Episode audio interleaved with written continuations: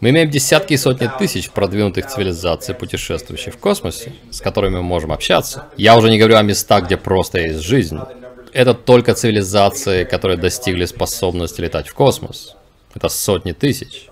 И это очень много. И все очень сложно. То есть много с кем можно познакомиться, много с кем можно торговать. И есть те, кого нам нужно будет избегать.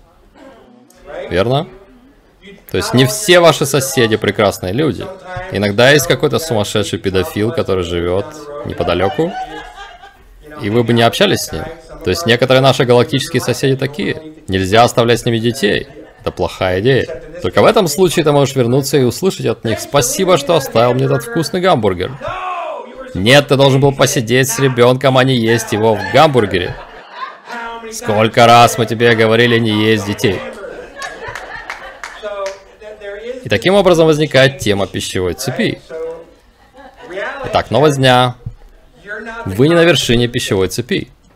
Я не на вершине пищевой цепи. Мы находимся внутри пищевой цепи. Мы внутри пищевой цепи, но есть те, кто выше нас в пищевой цепи. И они считают нас вкусной едой. То есть где-то на другой планете вы стоите в меню.